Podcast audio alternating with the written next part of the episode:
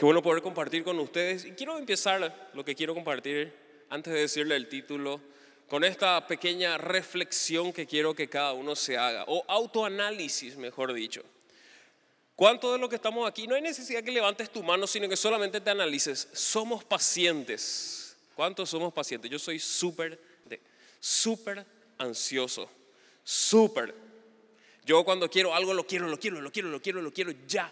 No, pero mañana está ese otro, no importa. Este que hay hoy, hoy lo quiero.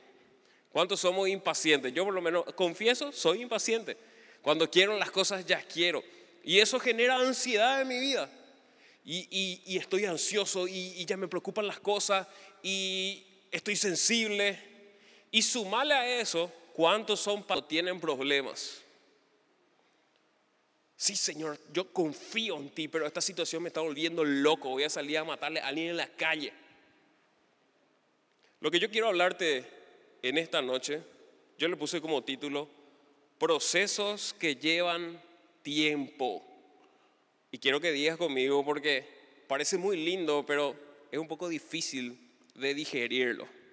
Es decir, procesos, procesos que llevan tiempo. Y vamos a la palabra de Dios en Primera de Pedro, capítulo 5, versículo 6. Dice lo siguiente: Así que humíllense ante el gran poder de Dios y a su debido, ¿qué dice? ¿Qué dice? Tiempo y a su debido tiempo Él los levantará con honor. En el versículo 10 del mismo capítulo, en su bondad Dios los llamó a ustedes a que participen de su gloria eterna por medio de Cristo Jesús. Entonces, después de que hayan sufrido un poco de qué? Tiempo, Él los restaurará, los sostendrá, los fortalecerá y los afirmará sobre un fundamento sólido. Hay una palabra en común en estos dos versículos de lo que Dios está tratando de decir. Y la palabra en común es tiempo. Tiempo tiempo, ¿sí? A su debido tiempo Él los levantará con honor. Después de que hayan sufrido un poco de tiempo, Él otra vez va a hacer su obra completa. Pero necesitamos entender que los procesos que Dios tiene para nuestras vidas tienen este condimento tiempo y no podemos adelantarlo. Hay cosas y hay procesos que no se saltan si queremos que la obra sea completa. Por ejemplo, cuando te vas a la escuela o al colegio, cuando te fuiste o cuando le envías a tu hijo, no importa cuán inteligente o cuán aplicado sea tu hijo, necesita pasar de grado a grado, de grado a grado, para poder recibirse, esa palabra pero poder recibirse del colegio. Es un proceso. Y por más buena predisposición que tenga tu hijo, que yo sé que no lo es así, todo le gusta cuando empieza la clase y después por la mitad a nadie le gusta. Por más buena predisposición, por más buena actitud, por más esforzado que sea, no va a poder acortar ese proceso, no va a poder acortar el tiempo de ese proceso. El tiempo es un concepto con el cual cuando estamos esperando o queremos recibir algo de parte de Dios. Con Dios el tiempo siempre está relacionado a los procesos, los procesos que debemos pasar y nuestra actitud ante esos procesos determina la duración de los mismos. Te voy a dar cuatro ejemplos rápidamente. Y no es lo que los puntos del mensaje, pero quiero darte cuatro ejemplos que los procesos duran tiempo. El primero, Abraham esperó 25 años el nacimiento de la promesa, que era Isaac. ¿Cuánto tiempo esperó Abraham? 25 años. ¿Hace cuánto que vos estás esperando que se cumpla el propósito de Dios en tu vida? Te doy otro ejemplo más, David. David fue ungido rey aproximadamente cuando tenía 16 años. Ese años para convertirse en rey de Judá y siete años más para convertirse en rey sobre todo Israel. El proceso de David de ser ungido a convertirse a rey, en rey de Israel duró 20 años. ¿Cuánto? 20 años. El pueblo hebreo, después de salir de la cautividad de Egipto, estuvo 40 años en el desierto. 40 días, sí, pero las actitudes hicieron que los procesos sean mucho más largos. Y estuvieron 40 años en el desierto, preparándose para qué? Entrar y conquistar la tierra prometida. ¿La conquistaron? Totalmente. Te doy este, este otro ejemplo. Noé.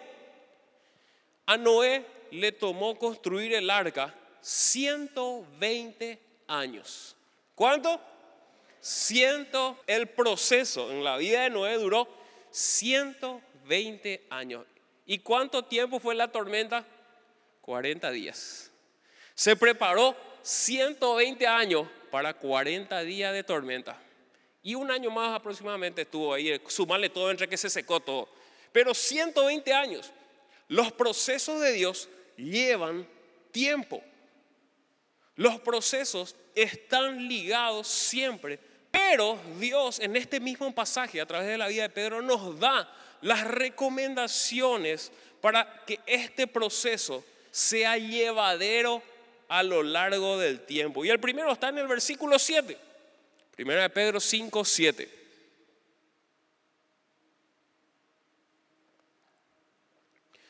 Pongan todas sus preocupaciones y ansiedades en las manos de Dios, porque Él cuida. La primera recomendación es poner nuestras preocupaciones y ansiedades en sus manos. Ahora, fíjense en lo que dice la palabra de Dios. Estoy leyendo la versión NTV. Dice, pongan todas sus preocupaciones. No dice, no se preocupen ni se pongan ansiosos. No dice eso. Dice que cuando nos preocupemos y nos pongamos, necesitamos depositar nuestras preocupaciones, nuestros problemas y nuestra ansiedad en Él. ¿Sabes por qué?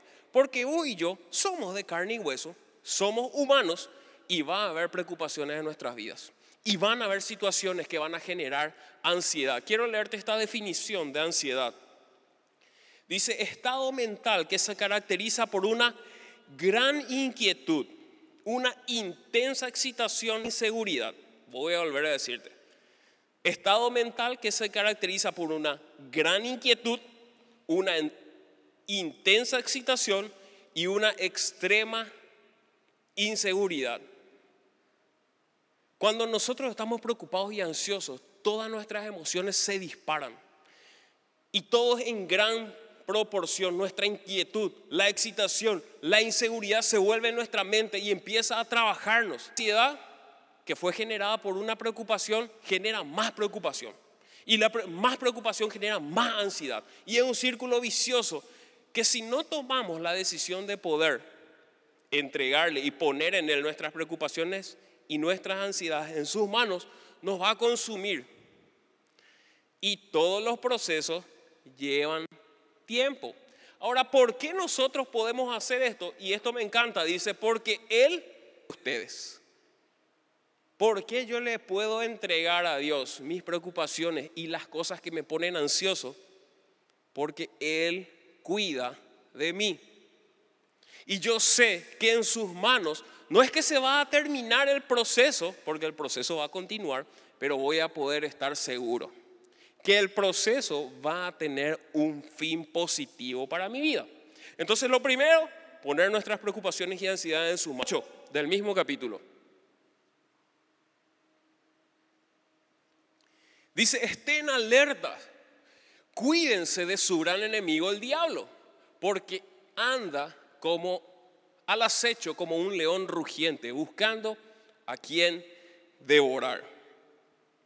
Lo segundo que tenemos que estar es alertas y siendo cuidadosos. Saben que a mí me gustan mucho los programas de Chivo del canal. Y cuando una presa está al acecho no significa que le persigue, significa que está esperando escondido el momento oportuno para atacarle a su presa. Y el depredador está escondido y la presa no lo percibe porque está acechándole. Hay animales que pueden acechar a sus presas por varios días. Y está escondida presa que se descuide, esperando que su presa se distraiga, esperando que su presa se separe de la manada, esperando que su presa sea vulnerable. Y yo te digo que Satanás puede esperar días, meses, años, siglos y está comprobado que ha esperado milenios. Paciencia para esperar el momento preciso para saltarnos cuando nos apartamos de la manada, cuando nos distraemos, Él lo tiene. Él está esperando, está al acecho. Por eso nosotros necesitamos estar alertas y siendo cuidadosos, porque cuando nos distraemos, cuando dejamos que los problemas y la ansiedad empiecen a consumirnos y empiece a distraernos, ese es el momento que está esperando Satanás. No, pero yo estoy bien con Dios. Lo que pasa es que no me voy nomás a la iglesia. Porque ese versículo que dice que no seas como los hermanos que dejan de congregarse, no es tanto así. No, lo que pasa, líder, no me voy a apoyar a la célula porque no estoy bien. Si no está bien, ahí lo que tiene que venir a la célula y a la iglesia. Acá viene la gente que no está bien. Por las dudas, mira la que está a tu lado. Mira la que hay problemas.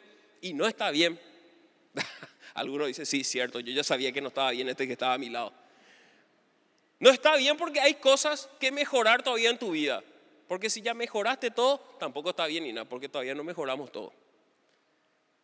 Necesitamos estar los segundos para que los procesos sean completos de nuestras vidas, estar alertas y siendo cuidadosos. Satanás va a esperar el momento. Y va a esperar, y va a esperar, y va a esperar el momento. Va a tirar un ataque certero a tu vida. No te distraigas. Necesitas entregarle tus preocupaciones y tus ansiedades para entender que Él tiene cuidado de vos y que los procesos, aunque sean difíciles, van a ser llevaderos. Porque dice la palabra que Él no te va a dar nada que no puedas soportar, sino con cada situación también te va a mostrar la salida. Son procesos. Son procesos. Lo tercero, Está en el versículo 9. Dice, manténganse firmes contra él. ¿Contra quién? Contra Satanás. Y sean fuertes en su fe. Recuerden que sus hermanos en Cristo, en todo el mundo, también están pasando por el mismo sufrimiento. ¿Cuál es la tercera recomendación? Mantenernos fuertes en nuestra fe. ¿Sabes por qué? Porque cuando queremos algo y entendemos los procesos, nos agarramos de eso. Pero va pasando el tiempo y vienen las situaciones y lo que me motivó en un inicio empieza a nublarse. Porque hay demasiadas situaciones externas que empiezan a afectarme. Y quizás mi motivación inicial se perdió en mi mente y me abrumaron los problemas del entorno. Esto hace que mi fe, que lo que creí en un inicio, empiece a flaquear.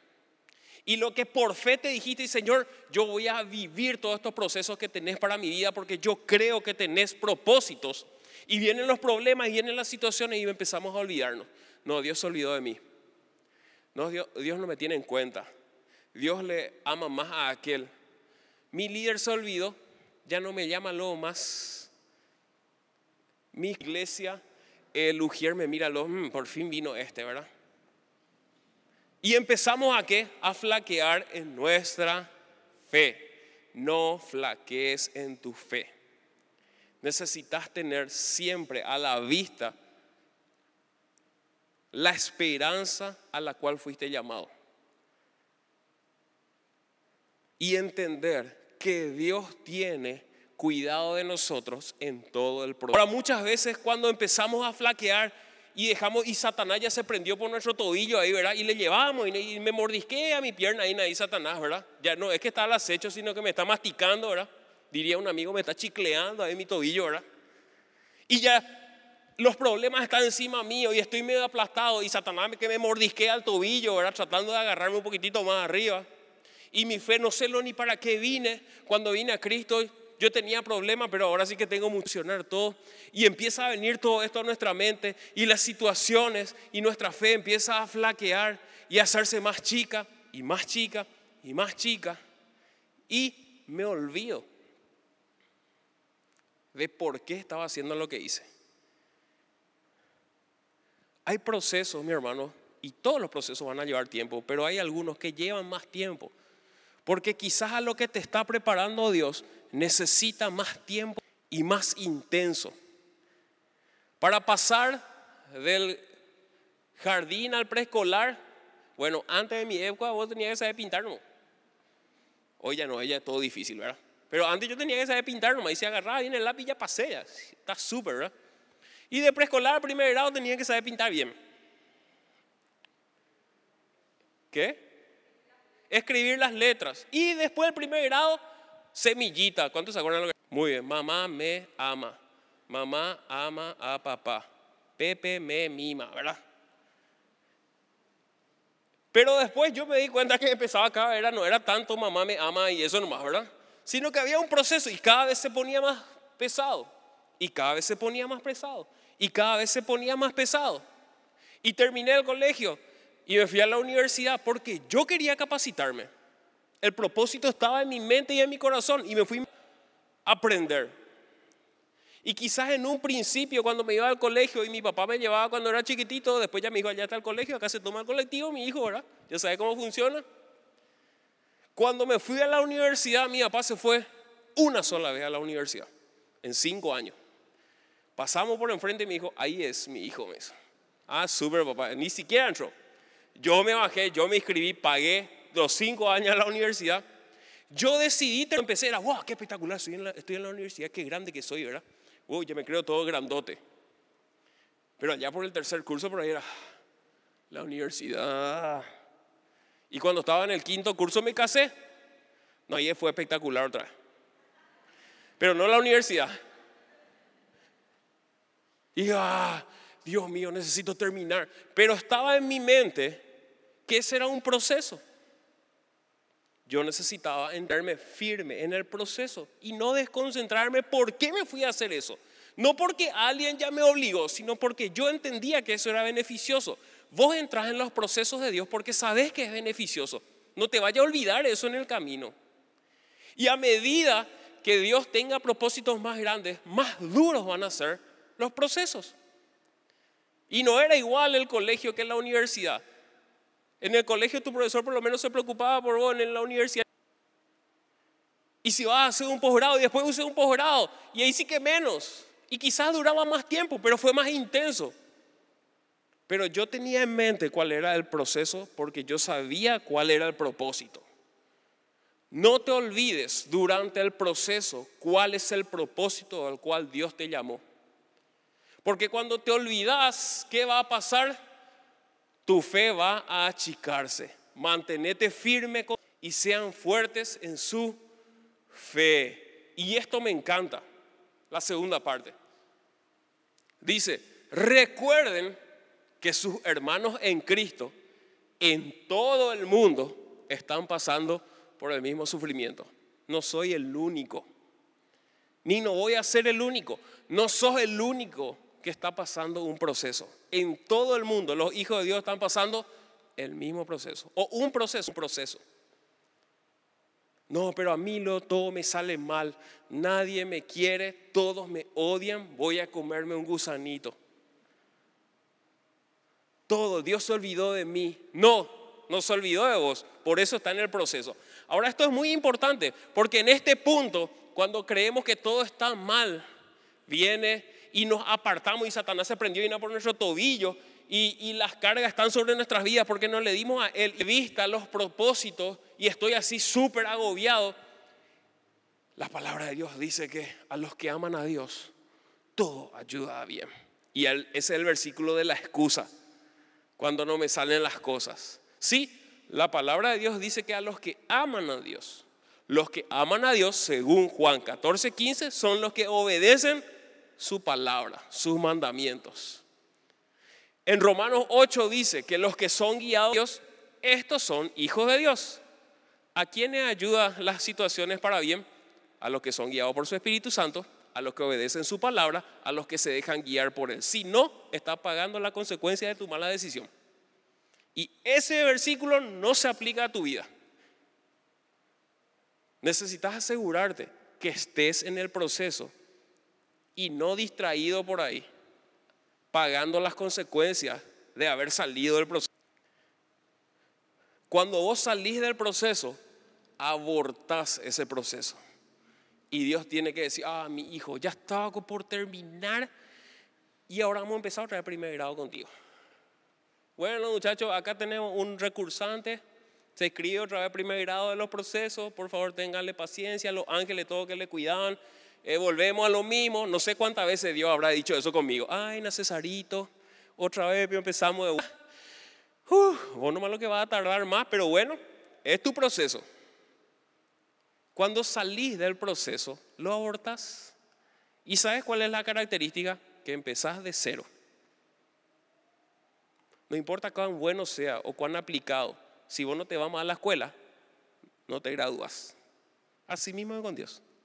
No importa cuán bueno y cuán aplicado sos, si vos te salís del proceso, se terminó el proceso en tu vida asegurarte de que estás en el proceso y no utilices este versículo que a los que aman a Dios todo ayuda bien como una excusa porque no sale lo que vos estás queriendo hacer, porque te saliste de los procesos. Ayudan a los que son sus hijos porque son guiados por su Espíritu Santo y a los que obedecen su palabra.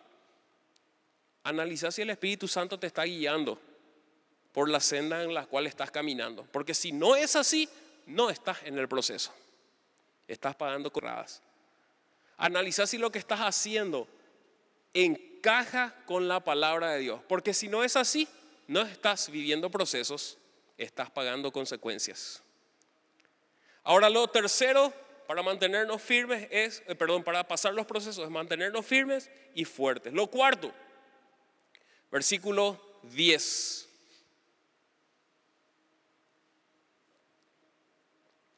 En su bondad Dios los llamó a ustedes para que participen de su gloria eterna por medio de Cristo Jesús.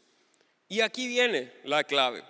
Entonces, después de que hayan sufrido un poco de tiempo, Él los restaurará, Él los sostendrá, los fortalecerá y los afirmará sobre un fundamento sólido. Lo cuarto que es dejar que Él en nosotros. Porque ¿quién es el que hace el proceso de nosotros? Él. Nosotros decidimos quedarnos ahí. Si nosotros nos quedamos, ¿qué es lo que Él hace? Nos restaurará, nos sostendrá, nos fortalecerá y nos afirmará. Él está esperando que pasado ese tiempo de proceso, Él pueda decir, acá tenés mi hijo. Yo te voy a afirmar. Yo voy a sostener, yo te voy a fortalecer, porque Él es el que hace, pero necesita probarnos en los procesos. Hay procesos largos, hay procesos cortos, pero todos los procesos llevan tiempo. ¿Por qué te digo esto? Antonella, si me ayuda la gente de la alabanza, estaba predicando el fin de semana pasado y ella leyó una palabra que vino a nosotros en el liderazgo principal y algunas cosas, Dios nos decía que Él cumple sus promesas y Él no se olvidó lo que nos prometió. No nos adormezcamos y preparémonos. Necesitamos seguir en los procesos. No es que Dios se olvidó de lo que iba a hacer. Quizás está haciendo un proceso con tu vida y con mi vida. Quizás nos está preparando a vos y a mí para recibir todo lo grande que Él tiene preparado para querés hacer cosas grandes de parte de Dios, los procesos van a ser más duros. Mientras más duros sean los procesos, más grandes son las recompensas. Si estás caminando en los propósitos, yo te pido que te pongas en pie ahí donde estás.